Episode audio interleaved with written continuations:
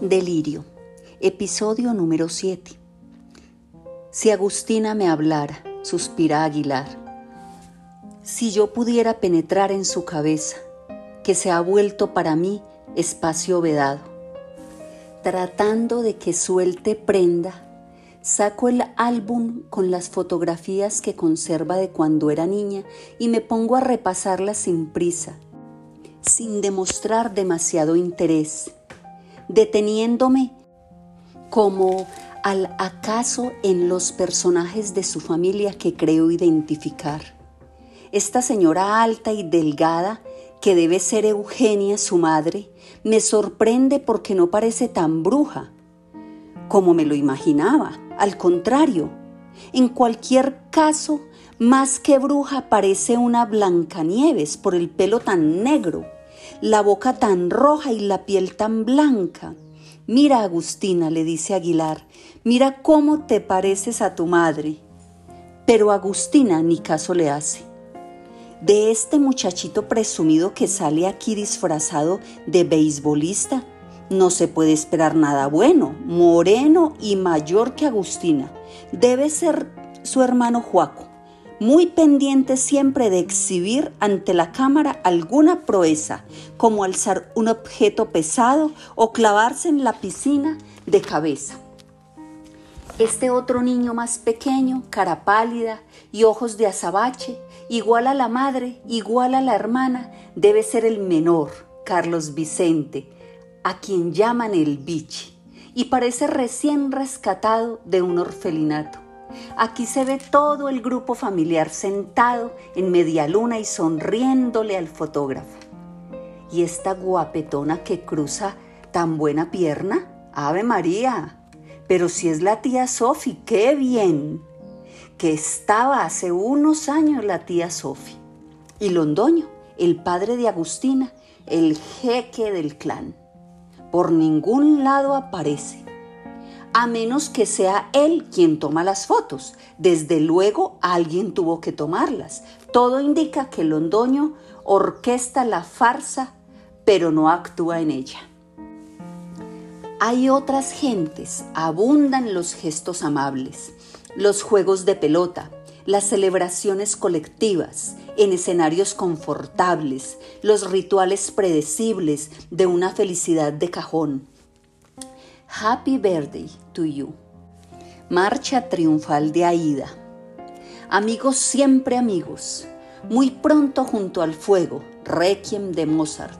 El día que tú naciste nacieron todas las flores, todo el repertorio de una vida que va cumpliendo organizadamente sus ciclos, como si lo hiciera a propósito para que el fotógrafo pudiera captarla y pegarla ordenadita en los álbumes. Y de vez en cuando, nunca en el centro, aparece la niña que fue Agustina, mirando hacia la cámara con aprensión, como si no se sintiera del todo cobijada por el aura de aquel bienestar, como si no perteneciera cabalmente a aquel grupo humano. Lo que yo buscaba al sacar el álbum, dice Aguilar, era captar su atención devolverla a un pasado que la estremeciera y la hiciera romper el aislamiento. Quería arrancarle una pista o al menos un comentario, algo que me indicara un punto de partida. Pero ella pasa los ojos sobre su propia gente como si no la viera, como si no la conociera, como si le estuvieran mostrando fotos del personal de planta del almacén Sears o de un periódico francés de hace dos años. Por primera vez siento que algo me liga a las gentes de su familia. Y es lo insignificantes que somos ante los ojos de ella, insignificantes por cuanto no significamos, no emitimos signos. Agustina no es susceptible a las señales que provienen de nosotros.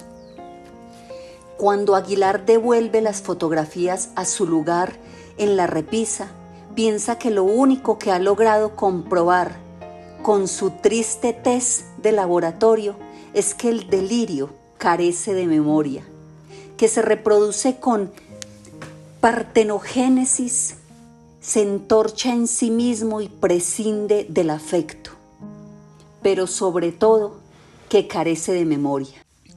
Busca entonces otras pistas, nuevos hilos conductores y se pregunta, por ejemplo, qué revelación podrá obtenerse de un crucigrama, qué combinación de palabras que sea fundamental o qué clave que te permita comprender algo que te concierne de vida o muerte y que un momento antes te importaba un cuerno. Porque en estos días de locura, Agustina ha desarrollado afición por los crucigramas y para mi sorpresa, dice Aguilar, el domingo se levantó temprano y dijo que quería leer el periódico, cosa que nunca ha hecho, nunca, nunca en su vida, porque es uno de esos seres a quienes lo que ocurre en el mundo exterior no les incumbe. Pero el domingo se levantó temprano y Aguilar se levantó con ella albergando una esperanza. A fin de cuentas era domingo, que siempre ha sido día de tregua y de encuentro entre ellos. Yo diría más, añade Aguilar, yo diría que estaba casi convencido de que precisamente por ser domingo la crisis de Agustina iba a cejar, o como mínimo a mainar en cualquier caso, estaba predispuesto a interpretar hasta la más leve señal como síntoma de la esperada mejoría. La observó ponerse una sudadera sobre la pijama y luego, por petición expresa de ella, bajaron los dos a la droguería a comprar la edición dominical del tiempo. Al regresar, Agustina se metió de nuevo en la cama sin quitarse la sudadera. Y ese fue el primer revés para mi esperanza, porque yo no veía la hora de recuperar su cuerpo desnudo, su presencia de muchacha que un domingo por la mañana se muestra generosa con su cuerpo desnudo, que no se quitara la sudadera para meterse bajo las cobijas podía ser auténtico como una advertencia, algo así como si me estuviera diciendo que llevaba puesta una coraza y no se dedicó a leer el periódico que acabábamos de traer, sino a contemplar las líneas horizontales y verticales del crucigrama, con un interés que desde hacía días no demostraba por nada, salvo sus ceremonias con agua. Aguilar recalca lo de la coraza porque antes del episodio oscuro, lo que hacían en la mañana del domingo era el amor y según él lo hacían con un fervor admirable, como si se desquitaran del sexo a la carrera que entre semana le imponían a él los madrugones al empezar el día y el agotamiento al terminarlo. Los domingos hacíamos el amor desde que nos despertábamos hasta que nos arrinconaba el hambre. Entonces bajábamos a comer lo que encontráramos en la nevera y volvíamos a subir para seguir en lo mismo. Luego dormíamos o leíamos un rato y nos abrazábamos de nuevo. A veces ella quería que bailáramos y lo hacíamos cada vez más lenta y estrechamente hasta que terminábamos de nuevo en la cama. No sé, dice Aguilar. Era como si el domingo realmente fuera un día bendito y ningún mal pudiera permearlo. Por eso me levanté esa mañana lleno de esperanza. Y en efecto Agustina volvió a recurrir a mí. Después de días de indiferencia glacial, volvió a buscar mi compañía, aunque por lo pronto no fuera para besarme, sino para que le dijera qué provincia española empieza por Gui, termina en A y tiene nueve letras. De todas maneras, eso fue para mí como un regalo.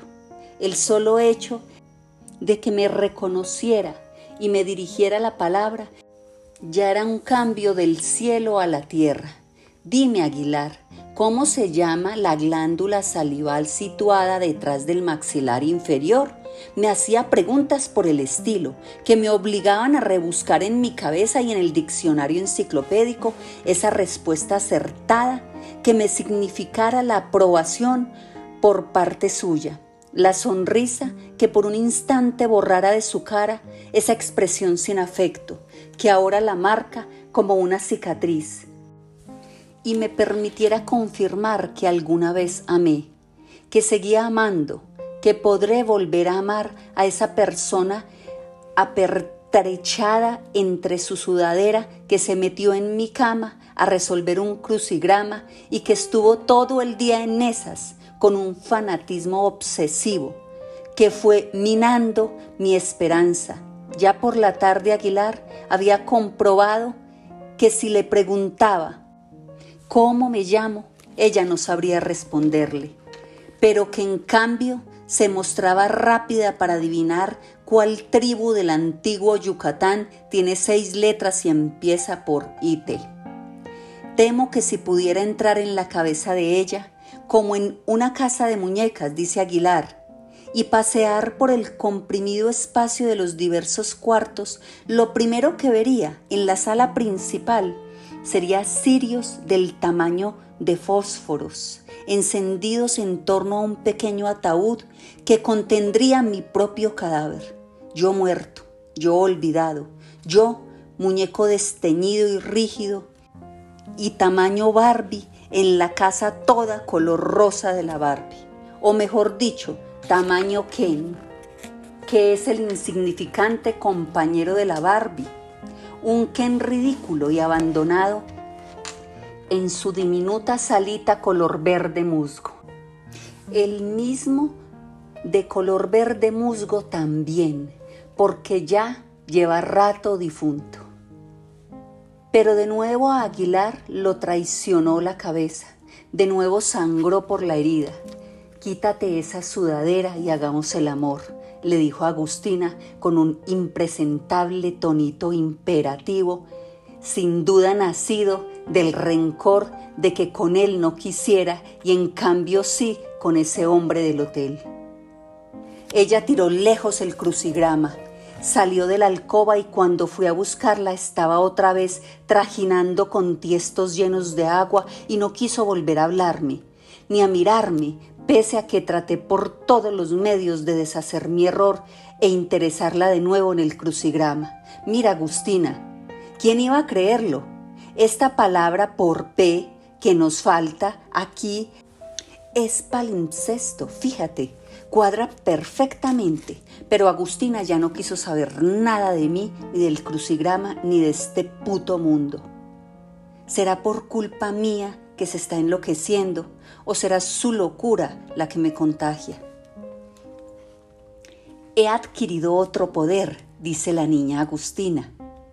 Uno que me sacude tan fuerte que me deja medio muerta. Un poder que se traga todas mis fuerzas mirando hacia atrás, dice. Creo que en eso se me fue la infancia, en hacer fuerza y acumular poder para impedir que mi padre se fuera de casa ayer, hoy, muchas veces, casi siempre, lo oye pelear con su madre y amenazarla con las mismas palabras, que si tal cosa me largo, que si tal otra me largo, y ante todo Agustina no quiere que su padre se largue, porque cuando está aquí y está alegre es lo mejor del mundo y no hay nada, nada en esta vida como su risa como su limpio olor a Roger y Gallet, y sus camisas inglesas de rayitas azules y blancas. A veces, cuando la casa está oscura, miro a mi padre y me parece que brilla, que despide un halo de limpieza, de elegancia y de buen olor. Me gusta cuando mi padre me pide que me suene o que me limpie algún resto de comida que me ha quedado en los labios, porque entonces me pasa su pañuelo blanco entrapado en agua de Colonia Roger y Gallet, he visto cómo el papá de Marie Cris Cortés la sienta sobre sus rodillas y me arrimo al mío esperando que haga lo mismo, pero no lo hace. Tal vez si se lo pido, pero no me atrevo porque no es muy el estilo de mi padre, ese de estar sentándose a los hijos en las rodillas o andar repartiendo besos y abrazos pero tocó el paño gris de su pantalón, que es así de suave por ser puro cachemir, según dice mi madre, y que en realidad no es gris, sino charcoal, porque los colores con que viste mi padre solo en inglés tienen nombre y yo lo idolatro, aunque a mí mucha atención no me presta porque sus favoritos son Juaco para mimarlo y el bichi para atormentarlo, y porque tiene que trabajar todo el día. Y cuando está aquí se ocupa de su filatelia. Pero Agustina, que poco a poco ha ido aprendiendo a tener paciencia, estará hasta que le llegue su turno, que siempre le llega a las nueve en punto, a la hora que ella llama de nona, o sea, el momento de prepararnos para pasar la noche protegidos contra los ladrones, cerrando todas las puertas y todas las ventanas, y mi padre me dice, Tina, ¿vamos a echar llave? Es la única vez que me llama Tina y no Agustina, y esa es para mí la señal.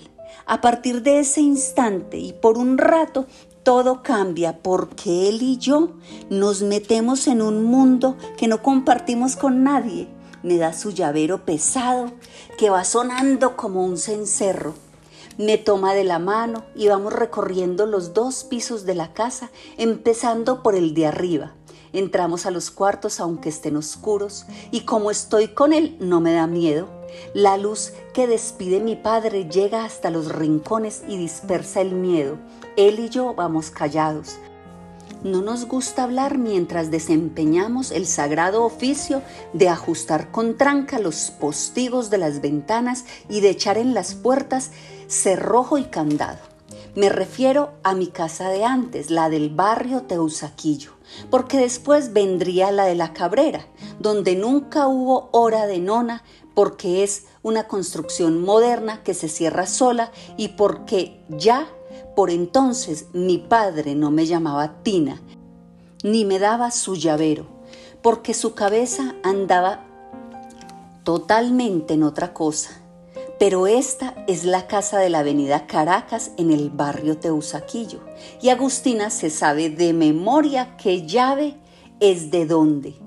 La llave dorada con la muesca arriba para la puerta que da de la cocina al patio, la que tiene grabado un conejo para la verja de atrás, la cuadradita que dice Flexon para el otro candado, para el portón que da a la calle, las dos más largas, Agustina, que no necesita mirarlas porque con el solo tacto las sabe reconocer, las tiene listas para pasárselas al padre antes de que él se las pida tan pronto estire la mano y siente que la felicidad la inunda cuando él le dice, bravo Tina, esa es, no te confundes nunca, ni yo mismo soy tan ducho. Cuando me celebra así, pienso que a lo mejor sí me admira, aunque no me lo esté diciendo todo el tiempo, y vuelvo a saber que valió la pena esperar hasta la hora de la nona. Que pase lo que pase durante esa noche, y el día siguiente yo solo tengo que esperar a que vuelvan a ser las nueve, cuando mi padre dice, vamos Tina, y la niebla se despeja, porque también esta noche le dará a Agustina su mano morena y grande, de venas bien marcadas, la argolla de matrimonio en el dedo anular y en la muñeca ese Rolex que cuando él murió le entregaron a ella y que ella empezó a usar en su propia muñeca, aunque le quedaba enorme y le colgaba como una pulsera. ¿A dónde habrá ido a parar ese reloj que fue de mi padre y ahora es de ella? Perdido el reloj, perdida la mano. Demasiado vivo el recuerdo y metido siempre entre las narices el olor el idolatrado olor a limpio del Padre. Agustina añora esa casa grande y cálida, bien protegida e iluminada, y con todos nosotros resguardados adentro, mientras que la calle oscura quedaba fuera, del otro lado, alejada de nosotros como si no existiera ni pudiera hacernos daño con su acechanza, esa calle de la que llegan malas noticias de gente que matan, de pobres sin casa, de una guerra que salió del Caquetá, del Valle y de la zona cafetera y que ya va llegando con sus degollados, que a Sasaima ya llegó y por eso no hemos vuelto a Gairrepos, de ladrones que rondan y sobre todo de esquinas en las que se arrodillan los leprosos a pedir limosna, porque si a algo le temía yo, si a algo le temo, es a los leprosos, porque se les caen los pedazos del cuerpo sin que se den cuenta siquiera. Pero el padre cierra bien la casa y la hija le dice sin palabras, tú eres el poder, tú eres el poder verdadero y ante ti yo me doblego. Y centra toda su atención en pasarle la llave que corresponde porque teme que si falla se va a romper el encanto y él ya no le dirá tina ni le agarrará la mano. Durante ese recorrido de cada noche, dice Agustina, yo desdeño a cualquiera que pueda molestar a mi padre y lo obligo a dejarnos, así sea mi madre que lo aburre, o el pobre bichito que tanto fastidio le produce, o sobre todo ella, la tía Sophie, que es la principal amenaza. Por culpa de la tía Sophie, se van a separar mi padre y mi madre, y nosotros los niños vamos a quedar a merced de los terrores de afuera. ¿O es acaso la tía Sophie quien retiene a mi padre en esa casa? También a ella la visitan los pobres, sobre todo cuando se desnuda. ¿Cómo puedo trabajar, blanca paloma mía? Le decía el abuelo Portilinus a la abuela, si me hielan la sangre los muertos, si me revelan sus tristezas con golpecitos insistentes en la mesa. Descuida, Nicolás, deja que yo me interponga entre los muertos y tú para que no se te acerquen porque las inclinaciones diarias de Portilinus, o por mejor decir sus obsesiones, giraban en torno a una proliferación de rompecabezas y acertijos que él imponía descifrar bajo presión de vida o muerte, como eran, por ejemplo, las órdenes de los espíritus que mandan a través de algo que él llamaba la tabla de las letras o sus imperceptibles toques en los vidrios, por no hablar del entrevero de palabras que se establece en los crucigramas, los mensajes escondidos tras las notas de sus propias composiciones, las voces que hablan en secreto o el contenido de la página de un libro abierto al azar, o la oculta lógica de los pliegues que se forman en las sábanas durante una noche de insomnio o la significativa manera como los pañuelos se amontonan dentro del cajón de los pañuelos, o peor aún, del hecho inquietante de que un pañuelo aparezca, por decir algo, en el cajón de las medias. Cierto día, al levantarse, Portulinus encontró una sola pantufla al lado de la cama y experimentó un estremecimiento de terror ante las tretas que contra él podía estar preparando desde su escondite la pantufla prófuga. Tienes que encontrarla, le ordenó a Blanca en un tono de voz que ella encontró francamente siniestro. Tienes que encontrarla, mujer, porque está al acecho. ¿Quién, Nicolás? ¿Quién está al acecho? Y el exacerbado, estallando en rabia, pues la jodida pantufla, jodida mujer. Te ordeno que me la encuentres, la otra pantufla, antes de que sea demasiado tarde. Ante eventualidades como esta, Blanca solía comportarse con el aire despreocupado y la seguridad convencional de una esposa que considera normal la propensión a la simetría. Toda pantufla debe ir acompañada por su compañera según dictan las leyes compensatorias, y tal vez su conducta tenía justificación, ya que bien podía tratarse tan solo del berrinche de un marido que no quería andar por la casa con un pie calzado y el otro descalzo. Aspiración elemental y comprensible en cualquier hombre, y con más razón en un músico temperamental, y de evidente talento como era Portulinus. En cualquier caso, nadie dudaría de la cordura de Federico Chopin si le pidiera a George Sand que le ayudara a encontrar la otra pantufla. Más bien por el contrario. Ahora estaría si anduviese medio descalzo por los pasillos de ese caserón mallorquino cruzado por todos los vientos, que sin duda tenía gélidos pisos de mármol o de baldosa, ciertamente dañinos para un enfermo febril que se levanta con el único fin de pasar al cuarto de baño, tan tembloroso que no es sensato imaginárselo saltando en pata de gallo, menos aún si no es el baño a donde se dirige, sino que se abalanza sobre el piano, porque en medio de la fiebre le acaba de ser revelado un nuevo nocturno. Y lo que era válido para el gran Chopin, ¿por qué no iba a serlo para Nicolás Portulinus? compositor de bambucos y pasillos en la población colombiana de Sasaima. Siguiéndole el ritmo a este raciocinio, se comprende un poco mejor cómo, pese a todo, el realismo doméstico de Blanca a veces le servía su marido de puente hacia la cotidianidad, o mitigador del envite frenético, porque aunque por vías antagónicas, las del uno enfermas y las de la otra reconocidamente sanas, ambos terminaban deseando que reapareciera la pantufla. Si bien llamaba la atención que siempre fuera ella y él nunca, quien concretara el operativo pidiéndole a la mucama que subiera a la habitación y que con una escoba la rescatara de debajo de la cama.